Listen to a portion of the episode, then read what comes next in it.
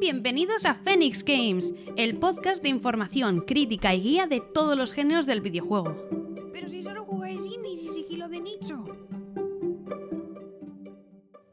Bueno, pues ya estamos aquí en este nuevo podcast, podcast número 26. 26. Espectacular. Esta vez vamos a hablar sobre unos personajes que eh, en verdad luego la gente no los comenta mucho porque siempre hay los protagonistas, hay los protagonistas. Pero hay unos antagonistas que son más buenos, tan tan buenos que vamos a hacer un podcast sobre ellos. Y es que algunos son incluso mejores que los protagonistas. Ah, pero por mucho además, ¿eh? Hombre, por supuesto. ¿Hay Justamente el que estás pensando no. ¡Qué pollas! Es broma, es broma. Vamos a empezar con uno en especial que es un poco feo. ¿Cómo feo? Sí es más guapo. Cosico. Ahí, así. Claro. Tú lo ves y dices, ahí así.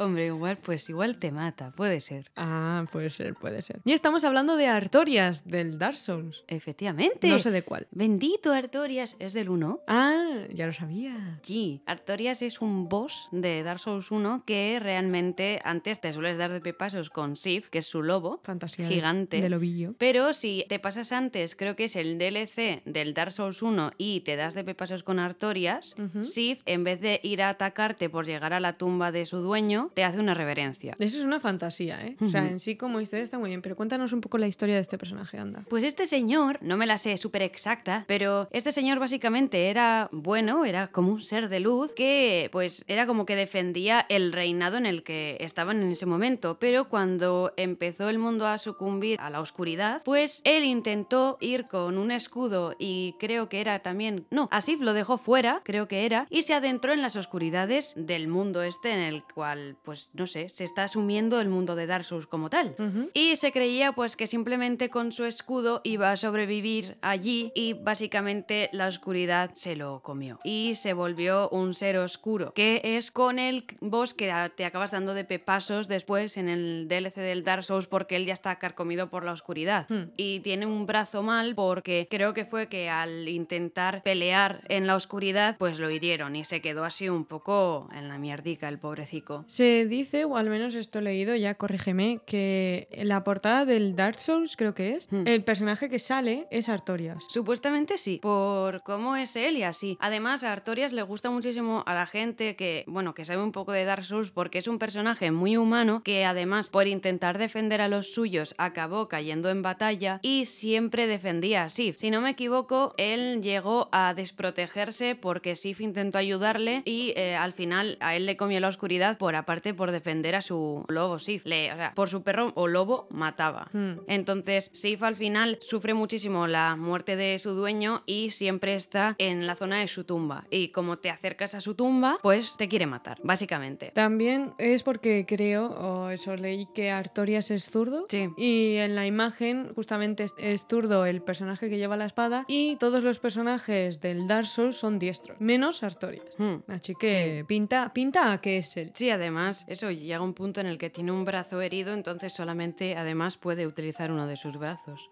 Pues este personaje, tal como es, el diseño que tiene, la historia que tiene, la idea y todo, me parece que está súper bien. Y de los bosses me parece, creo, el mejor boss de Dark Souls en general. Es muy difícil. Artorias es muy complicado porque además es un caballero bastante rápido y que tiene bastante poder. Y en- por ejemplo en el Dark Souls 3 hay unos que son como parecidos que cuando lo matas se duplica y empiezan a salir réplicas de ese boss y tiene entre muchas comillas un parecido a Artorias. Que además si buscas Artorias Dark Souls a veces te sale ese boss de Dark Souls 3. Eso mola. El siguiente personaje del que vamos a hablar es el Doctor Otto Octopus de Spider-Man. Vamos, el gordito feo que le salen espaguetis de la espalda. Básicamente, pero vamos a hablar del del juego, no de los que han salido en películas o los de los cómics y así, sino el del juego. Es un personaje que está muy, muy, muy bien, porque cómo avanza, cómo se vuelve malo y así, tiene muchísima coherencia con lo que es el personaje y encima te lo va mostrando. Otra cosa es ya que tú te quieras dar cuenta, claro, los que son fans de Spider-Man cuando están jugando al juego ya saben quién es, porque Octavius, pues sabes que es Octopus, pero claro, aún así, si no lo sabes, vas viendo cómo él se va volviendo cada vez pues más ido de la cabeza, tiene unas ideas completamente diferentes, cómo en los propios documentos que tiene por la sala se ve todo lo que está haciendo y eso es increíble. Y la idea que tiene está muy bien porque como villano es muy bueno y él ya sabe todo todo. O sea, en sí, Spidey le gana, pero yo creo que un poco porque se medio deja. Si no, Spidey no podría con él. Pues sí, además, si no me equivoco, en el juego de Spider-Man no es malo porque se le va la olla porque él quiere mejorar su cuerpo y así, sino que se supone que ese proyecto era para las personas que tenían alguna minusvalía o cosas Hmm. así, y entonces él lo prueba con él mismo y llega un punto en el que eso afecta a su cerebro y se le empieza a ir la olla. Claro. Que se ve como un noto más humano que, por ejemplo, igual en las películas siempre lo ponen como demasiado villano, como que no tiene esos sentimientos o no lo notas tanto y creo que en el videojuego lo consiguen mejor. Eso es. No hemos visto la última película de Spider-Man. Entonces no sabemos si ahí igual lo ponen un poquito más humano. Creo que no, pero no lo sé. Claro, pero bueno, o sea, tampoco es que diga, ¡joder! ¡Qué personaje tan maravilloso! Porque, ¡qué original! Pues no, porque ya proviene de unos cómics y de unas películas y así, pero sí que consideramos que está muy bien llevado y se ve una parte más humana de un villano, es. que eso realmente es lo bonito de los villanos, que veas su parte mala, pero que sepas por qué ha llegado hasta ahí, para que tú lo entiendas. El siguiente personaje del que vamos a hablar, aquí hay un poco de rife y rafe, ¿no? De cuál gusta más, cuál no sé qué. Sería Abby de The Last of Us Parte 2. Ay, querida Abby, me mataste a Joel. Toma, spoiler para quien no lo ha jugado. Eso todo el mundo lo sabe. Si Ya. te metes en Twitter, lo sabes. No, si yo me llevé el spoiler Yo antes también, de entrar. Es yo que- también. O sea que la Eso es así. O sea, como diseño, como tal, está muy bien llevado. Porque mola bastante. Encima, las relaciones que tiene y así no está mal, pero sí que es verdad que como personaje me parece un poco exagerado. Yo considero que una mujer puede estar muy muy fuerte y es verdad que se justifica mucho porque en la zona en la que están tiene un gimnasio, pero sí que considero que para llegar a esa musculación que tiene Abby o estás todo el día ahí y comes muy muy bien o no sé yo si podrías llegar a ese volumen de masa muscular. Pero bueno, eso ya... bah. Hmm. Sí que me gusta mucho que hayan hecho una mujer diferente y que aun pareciendo boyera, no sea boyera, sino que es heterosexual supuestamente, ¿no? Me- eso, Eso me es. gusta. Y al final habrá gente que diga, no, pero es que no es antagonista. Es como sí, realmente es la antagonista de The Last of Us Parte 2, que luego juegas con ella. Pero al final es la que hace que toda la historia explote y se genere. Porque Claro. todo empieza por la muerte de Joel, que Joder. lo asesina de una forma muy cínica, muy loca, muy psicópata, muy no sé. O sea, De tener un problema en la cabeza. yo, esta chica tiene un problema mental muy, muy bestia, porque realmente Joel mata a su padre de un tiro por salvar a su hija. Pero es que ella lo tortura, le arranca prácticamente la pierna de un escopetazo, le da de golpes hasta que lo deja en el suelo y delante de su hija lo mata con un palo de golf en la cabeza. Él y ve cómo le, se le ha roto la- el cráneo. Entonces, es muy bestia y creo que eso la gente nunca se acuerda porque como es al inicio, luego la ves con Lev, en plan de mira la que manja que ayuda a Lev y a su hermana Hmm. y no sé qué y bla bla bla. Y luego es como que no quiere pelear con él y en plan de tía, estoy ya muy cansada, déjame en paz, ¿sabes? Pero es como, a ver, es una luciérnaga y los luciérnagas es un grupo paramilitar que al final miran por su culo. Eso es Sí, así. básicamente. Al igual que todos en ese mundo y en esa historia. Y me parece un antagonista muy bueno porque en este caso Naughty Dog, aunque creo que lo hizo mal, de meter todas las horas de Abby Se pasaron un completas poco, ¿eh? en el juego del tirón, yo considero que hubiese sido mejor que hubiesen hecho flasazos entre Ellie y Abby, porque si no es un Claro, poco... alternar un poco, porque por ejemplo, gente que quiere jugar sobre todo con Ellie o cosas así, a mí se me hizo la parte de Abby muy larga, yo no lo he jugado, yo lo veía y se me hizo súper, súper largo. A mí como jugadora, yo estaba pensando, ya me pasarán con Ellie. No está mal, ¿eh? Pero ya me pasarán con Ellie, joder, que quiero saber qué le pasa a Ellie, que es que a mí me importa Ellie, a mí esta me da igual. Lo primero, Mm. al principio le tienes asco. Luego ya empiezas a decir, bueno, igual no tanto, se te acaba olvidando de que mata a Joel. Luego te acuerdas otra vez y dices, ojalá te mueras, pero no la puedes matar, porque si no, no puedes pasar para la historia. Entonces, aunque la mates muchas veces, no se va a morir. Eso es así. Y bueno, entonces es un personaje que ves la parte humana de ella, ves el pasado con su padre, ves las cosas que le llevan a estar así. Hmm. Y bueno, sí que es verdad que considero que no justifican la tortura a Joel, porque eso es de, de estar malito de la cabeza. O sea, casi todos en el mundo de, de Last of Us matan a tiros, no a Claro. unos golpes tan bestias, ni siquiera Joel para intentar conseguir lo que quiere de sacar información, o Ellie incluso, Ellie cuando tiene que hacer una tortura para que le saquen información, luego acaba súper mal, lo pasa horrible, se siente fatal y se deprime. Y Abby estaba como si nada, o sea, no tiene muchos sentimientos dentro, o sea, no acabo de entender muy bien el personaje por dónde lo quisieron tirar, pero sí que me parece que lo hicieron bastante bien porque llegaron a conseguir lo que querían. Naughty Dog lo consiguió, que Sí. es te mato al personaje que quieres, pero luego luego hago que creas que la que le ha matado es más buena que Ellie. ¿Qué es lo que querían? Y la gente picó. Eso es así. Mucha gente picó. Es que Ellie es muy mala, no sé qué. No, perdona, sopesa. Realmente las dos son iguales, incluso Abby peor porque es aún más... Más cínica. más psicópata, más loca, más no sé, cómo se llega la palabra, o sea, es que se, se le va. Tras este personaje tan loco, vamos a pasar a uno más loco aún, creo. Hostia, sí. que es Pagan Min de Far Cry. Cuatro. Cuatro. Este personaje, su diseño ya de por sí es una pasada. Yo le regalé. Es Neymar. Le regalé una figurica en la cual se le ve, tiene cara de chiflau, a la vez tiene cara de guay y a la vez lleva un traje y un todo. O sea, en sí como personaje, su diseño es una maravilla. A mí me parece de los mejores antagonistas. Igual la gente me pega, pero me parece de los mejores y voy a decir por qué. Me parece que, por ejemplo, Bass, que es también uno típico de Far Cry, es más típico villano, ¿no? Como todos, pues como Octopus, ta ta ta ta ta ta. Pero justamente este es como que tiene una historia personal con el personaje principal porque estaba muy enamorado de la madre del prota, que es AJ Gale. Entonces al final es como malo con todo el mundo, pero contigo no, pero porque tiene un porqué y te lo Hmm. explican y tú sientes que la quiere y que la quería y que a ti no te quiere hacer nada por eso. Entonces intenta ganarte, ven y cena conmigo, ven y te voy a regalar no sé qué. ¿Quieres que te cambie la ropa? Tengo un sastre muy bueno. Y te va hablando por radio y como tiene ese humor y esa voz tan acertada de doblaje, porque tiene una, una voz espectacular,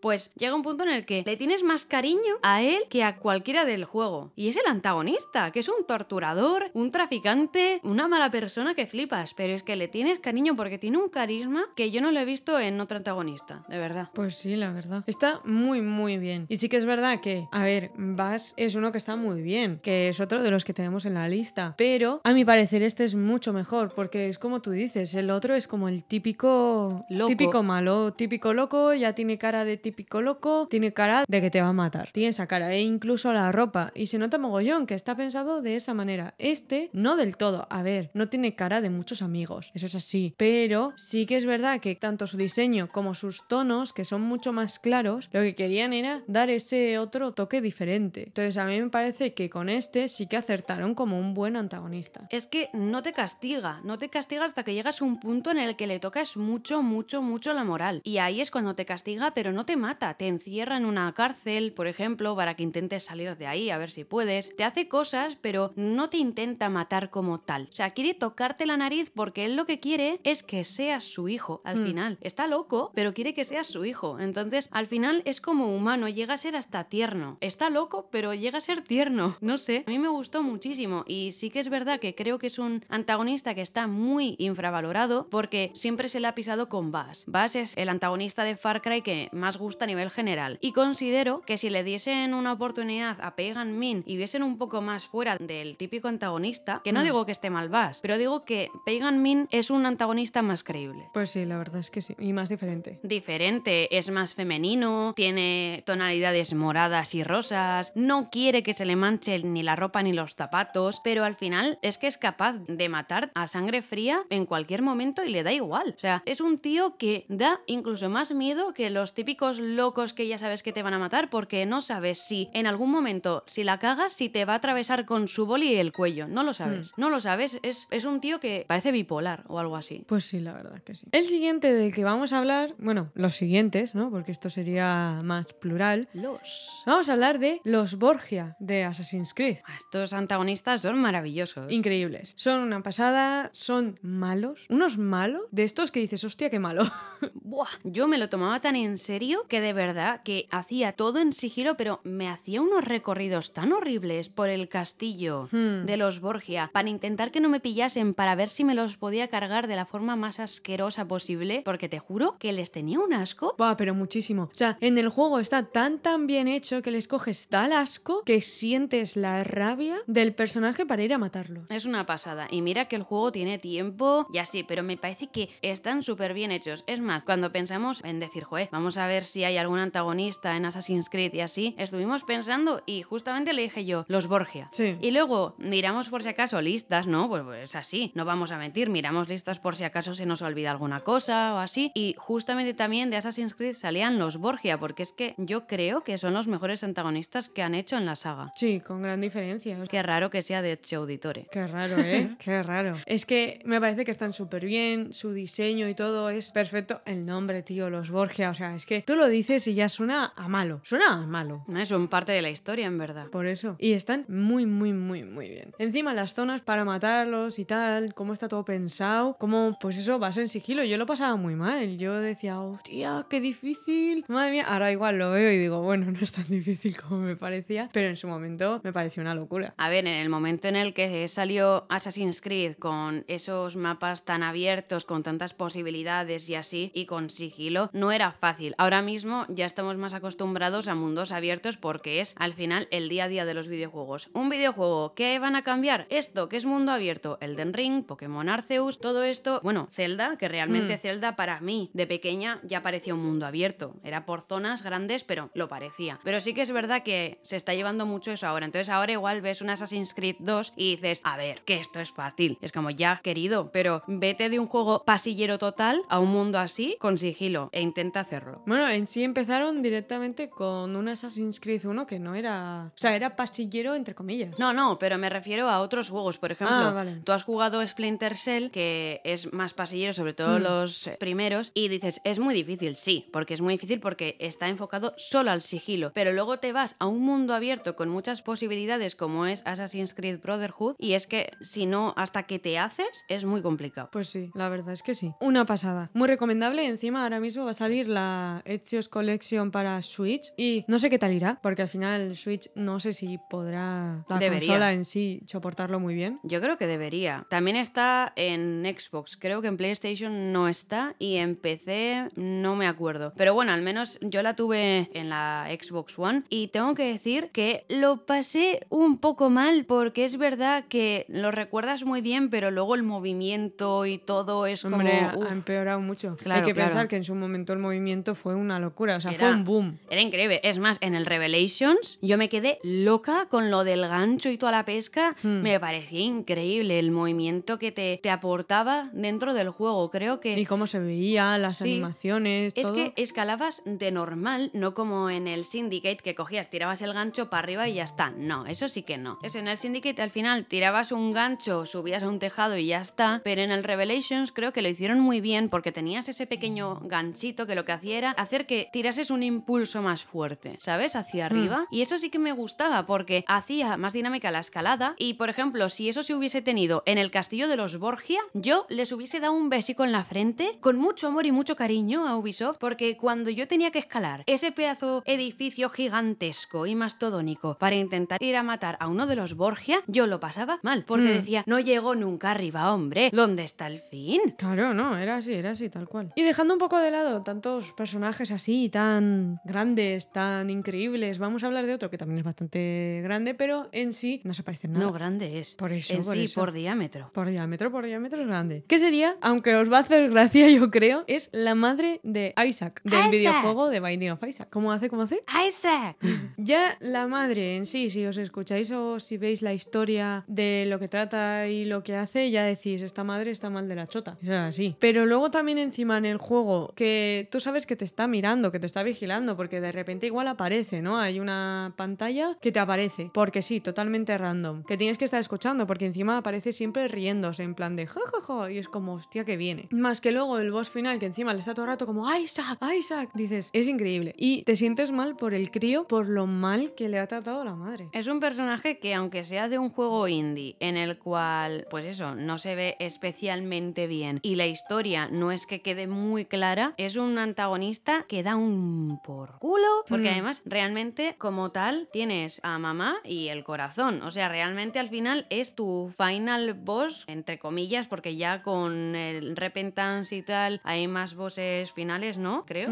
Pero bueno, generalmente era como el antagonista principal. Y en la historia es que es verdad, lo notas que está loca, loca de decir, madre mía, pero usted señora, ¿qué le han hecho en la vida para que sea así con su hijo? Que además es que cada vez que te pasas el juego, ves como Isaac generalmente acaba muriendo dentro del cofre, colgado o lo que sea, y es bastante triste. Hay un final que se supone que es un poco mejor y luego está el final verdadero que me pareció súper tiernito del Repentant, pero eso esa parte no lo voy a comentar porque no quiero hacer spoiler. Pero no era el final verdadero como tal, ellos ya explicaron. Ya, bueno, sí, era el final que se inventaron para ese. Sí que había otro final, que es Era- el de antes. Era el final que querían ellos tener como tal porque ellos pensaban que que no iba a gustar The Binding of Isaac, entonces al niño lo mataron desde el primer momento. Sí. Pero ellos lo querían mantener vivo. Entonces hay un final en el Repentance que justamente es lo que ellos querían hacer, que era mantenerlo vivo. Pero no es final verdadero porque luego los devs dijeron que, que no, que Isaac está muerto. O sea, Hmm. Y al final lo que le pasa a la madre con Isaac es que el padre se fue por culpa de la madre, en verdad, pero la madre dijo que era culpa de Isaac. Y siempre le vestía como si fuese una chica y cosas así, porque ella quería una niña. Y era muy creyente, porque en sí el juego de The Binding of Isaac trata mucho sobre la Biblia, sobre Caín, Abel, no sé quién, los demonios, los ángeles y cosas así. Es muy todo de eso. Pero sacando como la zona más oscura, ¿no? Se podría decir. Entonces, supuestamente es como que Dios le dice a su madre que tiene que matar a su hijo como ofrenda o algo así. Y su madre dice que sí. Esto no se sabe bien si es verdad o si es un poco invent del pequeño Isaac. Y Isaac lo que hace es esconderse dentro del cofre. Y a partir de ahí vienen todas las historias. Entonces, lo que se suele ver es a Isaac muerto dentro del cofre porque se ha asfixiado. Que su madre se pone triste cuando lo encuentra muerto. O sea, su madre le quiere, pero está mal de la cabeza. Eso es así. Y tú lo notas. Y es increíble que con nada, una pequeña historieta que te cuenta al inicio y pequeños gestos, tú ya sabes cosas de la madre. la Está muy es bien. que sí, La- es, es bastante turbia la historia como tal. Sí, bastante, bastante. Continuando con personajes turbios, ¡Otra! vamos a hablar sobre la geisa de Little Nightmares 1. Oh, Dios mío, la geisha, la geisha. Personaje que por diseño es una pasada y que más mal rollo no me puede dar. O sea, me daba miedo, un miedo. Yo la veía y lo pasaba fatal. O sea, en sí no es un personaje feo, ¿sabes? No es un personaje que esté hecho a dar miedo. Como muy simple, pero su presencia da mucho miedo. Porque te hacen ver que tiene muchísimo poder dentro de allí. Encima parece ser como que se deja caer, como que tiene poderes y así. Y que está loca porque al final tiene todos los espejos rotos, salvo uno, que porque hay en uno que en el cual se está acicalando que no está roto. Y al final también, no sé, es alta, va de oscuro y tararea una canción que da mal rollo. Entonces, claro, tú vas pasando por ahí y en cuanto que para para volver a seguir cantando, vamos, se te para el corazón. Sí. Mínimo, mínimo. Yo me ponía súper, súper tensa. Hmm, la verdad es que sí. Además es un personaje que es como muy misterioso. No sabes por qué está ahí, realmente quién es, qué sabe, qué puede hacer, cuándo te va a aparecer, no sabes nada. Es como que tiene un aura de misterio que eso es lo que hace que dé tanto mal rollo. Y en verdad, no sé cuánto de mala sería, porque en sí ella tiene un restaurante y no hace nada más. O sea, sí que mata a los críos y tal, pero también los otros son los que se los comen. Entonces, ¿cuánto de mala es? ¿no? Hombre, pues supongo que bastante, porque se supone que los bichitos que parecen como nomitos, Hmm. al final es ella la que aspira, por así decirlo, el alma y la juventud para mantenerse bien y los deja hechos una mierda. Y encima luego también mata a niños como tal y a, la- a las setitas después, a los gnomos, para hacer comida para gente. Entonces, claro, al final... A ver, Santa no es. No, a ver, o sea, es que al final Hitler era bueno o era malo. Claro, porque él tampoco hacía mucho, lo que hacía generalmente también era dar órdenes, pero él era quien había generado todo eso, ¿no? Al final. No, está sí, sí, sí, sí, sí. Es mala con avaricia la cabrona, pero no hace nada, se limpia las manos. Bueno, sí, absorber juventud, pero eso nadie le ve. El siguiente personaje del que vamos a hablar es un personaje que ahora mismo no me acuerdo del nombre, porque en verdad creo que tenía nombre, pero creo que me vais a entender. Es el malo de inscripción, que es el que te organiza como todas las partidas y así, que está chiflado. O sea, está mal de la cabeza. Es un personaje que tanto su diseño y así lo ves y dices, está loco, pero literalmente loco. Y como en verdad, o sea, él no te mata, él te tiene allí y te va haciendo partidas, te va explicando cosas, te dice, oye, cógeme esto, mira, vamos a hacer esto. Y por ejemplo, juega con ponerse máscaras para hacer los bosses, porque a él le gusta jugar y él te lo dice, a mí me gusta jugar. Y el juego al final, con la historia que tiene, que no quiero hacer mucho spoiler, es como el juego que él quería tener, ¿no? Entonces, él con su cámara saca fotos para crear cartas y al final de cada partida cuando te mata, cuando te mata, entre comillas, cuando te ha ganado, te saca una foto para generar la carta de tu personaje, porque se supone que ha acabado contigo. Hmm. En mi caso no he jugado mucho al juego, simplemente le ayudé a Jazz un poco con el escape room,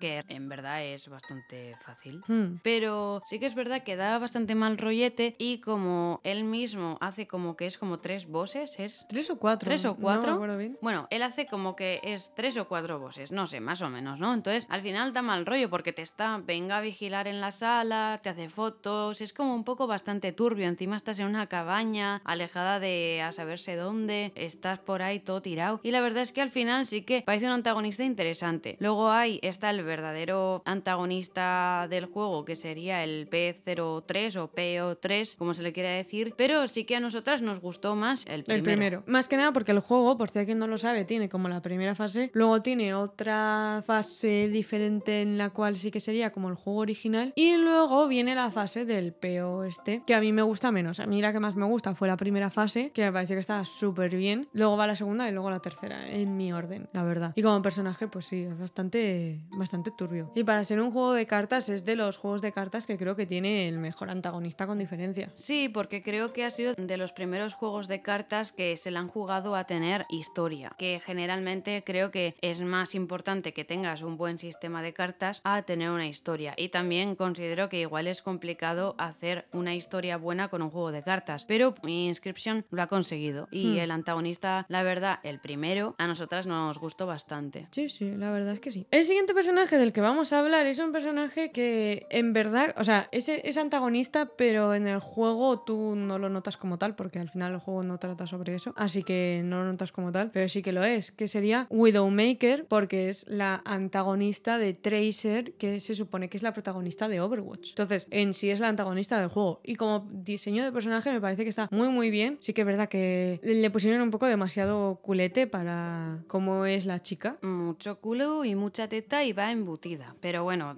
ya dejando eso aparte, sí que parece un antagonista que está muy bien porque además es que, joder, yo qué sé, es una francotiradora que va contra una tía que juega con el tiempo. Hmm. Y lo hace muy bien, o sea, es una tía muy lista. Y la verdad es que si os veis un poco los vídeos de historia de Overwatch, seguramente os guste muchísimo Widowmaker, la verdad, está muy muy guay. Y todos los personajes en general, creo que en este caso Blizzard lo hizo muy bien. Sí, lo hizo bastante, bastante bien. Ya os decimos, hay más antagonistas porque Reaper era bueno pero se vuelve antagonista, McCree es un punto intermedio, no llega a ser del todo bueno, Genji también se supone que es antagonista, pero como tal la antagonista principal es Widowmaker. Y en el vídeo que crearon de Widowmaker contra Tracer, que le gana a Widowmaker, no matándola a ella, sino matando al objetivo, lo hace muy, muy, muy bien porque juega con ella, que la otra se piensa como que la ha ganado y al final se da cuenta de que no, porque Widowmaker le dice, no, es que no te he intentado dar a ti. O sea, porque le dice, es que has fallado. No, no he fallado. No te quería dar a ti. Yo ya sabía que tú volvías en el tiempo. Yo quería dar al que estaba detrás. Y entonces es cuando la otra se queda blanca y la otra se va en plan de, hasta luego, soy la puta ama y me piro. ¿Sabes? Brutal, brutal. Ese vídeo es increíble. Sí, además, por ejemplo, a mí también, así por comentar, ya que estamos hablando de esto, me gustó muchísimo el vídeo de los hermanos Hanzo y Genji. Hmm. Me parece que está súper guay, si lo queréis ver, la verdad es una pasada, se ve genial y la historia está muy, muy bien. A mí el que más me gusta es el de Bastion. El de Bastion me parece súper tierno. Hmm. Y que se ve increíble. O sea, ese, ese vídeo me lo pusieron en clase de videojuegos porque es una cosa que dices, qué locura, cómo se ve, cómo da ese sentimiento sin hablar nada. Es increíble. O sea, está muy bien, está muy Está bien. muy bien hecho. La verdad es que la historia de los personajes de Overwatch es para película Sí, o para una serie, la verdad. la verdad es que sí. Una pena que no se haya hecho algo así más potente sobre ellos, porque ya que han hecho de League of Legends, no sé cómo no hacen de Overwatch, porque me da la sensación de que los personajes de Overwatch tienen muchísimo potencial para ya llevarlos, eso, a una serie rollo Arcane o a una película. Pues sí. Mm. Que por cierto, os informamos porque no os habéis enterado de que Cuphead ya ha salido, ya está en Netflix. Ya está Netflix Netflix. disponible. Nosotras cuando terminemos Insiders lo empezaremos a ver. Y también está Uncharted en cines. Que también igual vamos a verla. Puede ser, puede ser, puede ser. Cabe la posibilidad. Si vamos, os daremos nuestra más sincera opinión. Espero que esté bien. Recemos, hermanos. Tom Holland, por Dios, no me jodas a Nathan Drake, que yo te quiero mucho, Tom.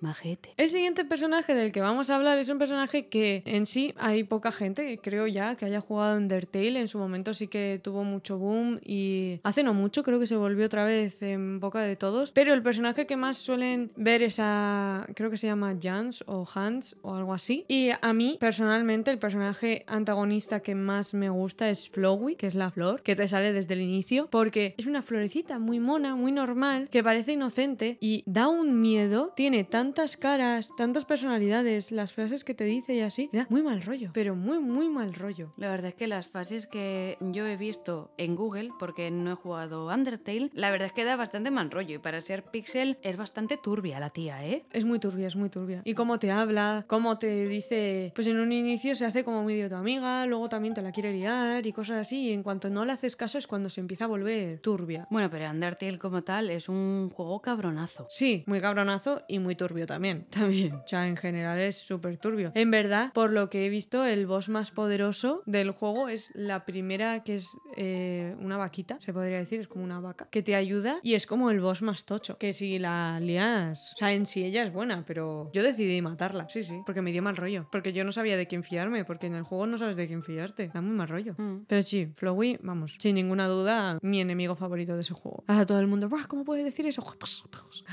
y el último del que vamos a hablar y que vamos a decir que también da mal rollo, a mi parecer, su cara da mucho miedo. Nunca me ha gustado este actor porque me da miedo, porque tiene cara de loco, así que encaja perfectamente en este personaje. Es Josh de Until Dawn. Está fatal. Está fatal. Pobrecico, ¿qué se le va a hacer? A ver, también es verdad que como le quitaron a, a sus personas importantes de su vida y no sé qué, yo entiendo que se te pueda ir un poco la cabeza, pero se le va demasiado. A ver, viene spoiler, ¿vale? Si no habéis jugado Until Dawn, podéis pasar para adelante, porque si no, os vais a comer unos spoilers espectaculares. A ver, el personaje lo que le pasa es que a, a Josh de repente está borracho en una de las fiestas en la casa esa del monte de sus padres Mm. y pues se queda prácticamente en modo como etílico tirado en la barra del minibar que tiene en la casa. Y de repente él cuando se despierta, su hermana Hannah se ha ido cuando está nevando y es de noche en una zona, pues eso, de montaña, de bosque y así, y su hermana, no, su hermana Beth se ha ido, Hmm. no, Bueno, no sé cuál de no, los dos. su hermana Hannah se ha ido y Beth va detrás. Y de repente mueren las dos. Las están buscando y al final las dan por muertas. Pues hombre, a ver, tú te despiertas, estás medio borracho y realmente te sientes culpable porque le han hecho una broma a una de tus hermanas, que es Hannah,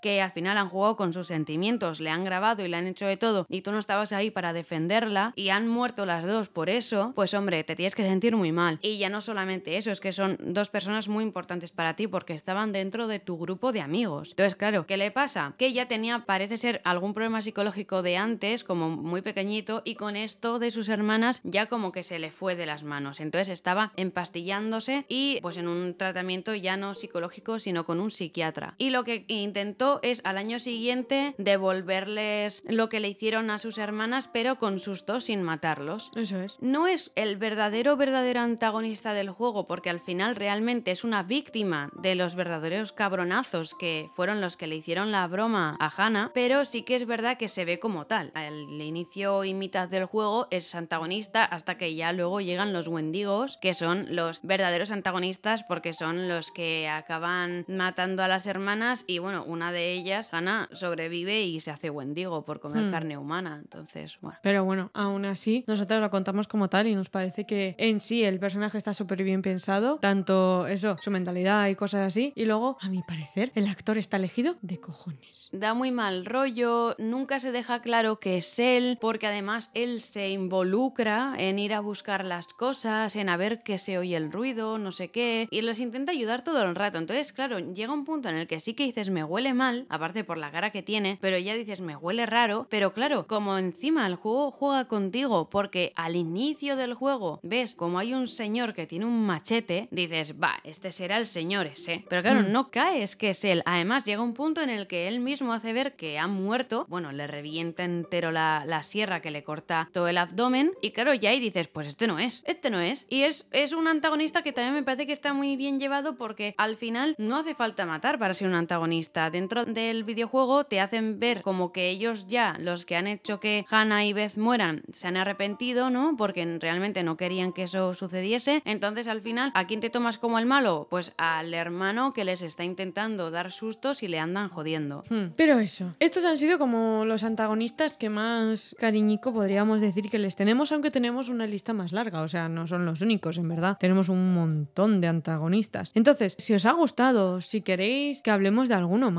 y cosas así, como también algunos típicos, pues como Bowser o Ganon y esta gente, que al final, pues como son más comunes, no queríamos que fuesen siempre esos, ¿no? Sino que íbamos a decir un poco los más queridos para nosotras. Así que, si los queréis escuchar, no lo podéis decir tanto en Instagram como en Twitter a Phoenix Games. Efectivamente, y no decís, ah, pues mira qué bonito, no sé qué, fíjate, pues a mí este antagonista me gusta menos o me gusta más y bla, bla, bla. Que por cierto, también queremos decir que esperamos que en Spotify no tengamos más fallos porque pues al parecer no se podían reproducir los episodios, que eso ya lo contamos y también parece ser que si te llaman por teléfono e intentas dar al play, vuelve a el episodio al inicio. Hmm. Entonces, claro, sabemos que eso molesta. Eh, os recomendamos, si escucháis en Spotify, pero también tenéis Google Podcast, Evox o alguna otra plataforma como Apple Podcast, de verdad os sugerimos que utilicéis esas plataformas para escuchar podcast porque parece ser que Spotify no acaba de ir muy fino. Efectivamente. Y a nosotras, por ejemplo, nos ha repercutido. Entonces, espero que os funcione bien a los de Spotify, ¿eh, queridos? Por favor, por favor. Y nada, nos despedimos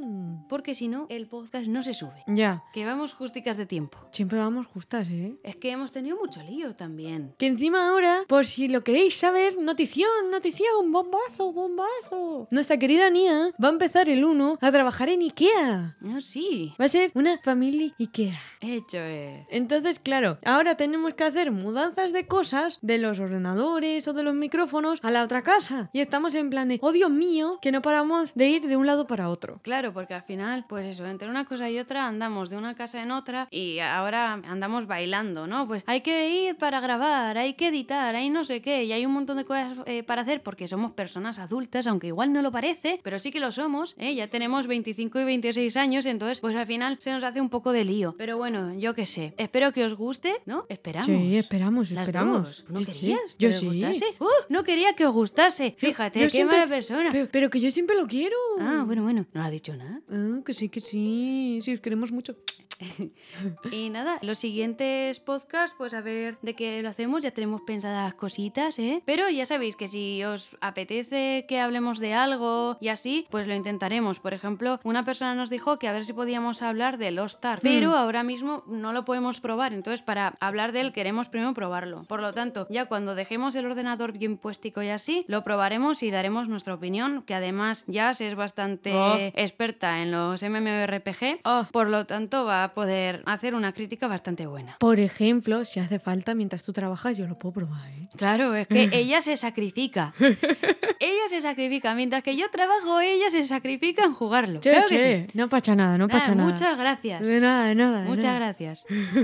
Y además, queridos, os queremos decir, ¿eh? Que ha salido el Horizon Forbidden West, por si acaso lo queréis comprar y así, que parece ser que es un juegazo espectacular, que ya haremos una review, pero quizás un poquito más tardía porque no lo hemos comprado porque yo me tengo que acabar de pasar el Zero Dawn, ¿eh? que ya, ah, ya, ya me toca. No tenía tanto tiempo, es un mundo abierto que le tienes que dedicar muchas horas, entonces no lo he hecho. Pues mal para mí, porque es que de verdad voy tarde pato. Entonces, como voy tarde pato, pues, pues el Forbidden West lo compraremos un poquito más adelante y haremos una review. Y si no, hablaremos un poquito igualmente de la nota que se ha llevado y de las cosillas que ha habido, pues de bugs, de algún popping que ha habido, o, bueno, pues opiniones de crítica, un poquito cómo se ve el juego, en qué consiste. Hablaremos seguramente del modelado 3D, del texturizado y toda la, y toda la pesca gorda, ¿eh? Efectivamente. Así que ya sabéis, a seguirnos aquí, porque os damos cafecico, un besico en la frente, ¿qué más queréis? Y encima podéis compartirlo, ¿eh? Que es que Spotty nos ha hecho pupa. Nos ha hecho pupa, nos ha hecho. ¿Vale, queridos? Y esto ya sí sería todo, porque si no, esta mujer se pone a hablar y es que no se calla. No paro. No para, no para. No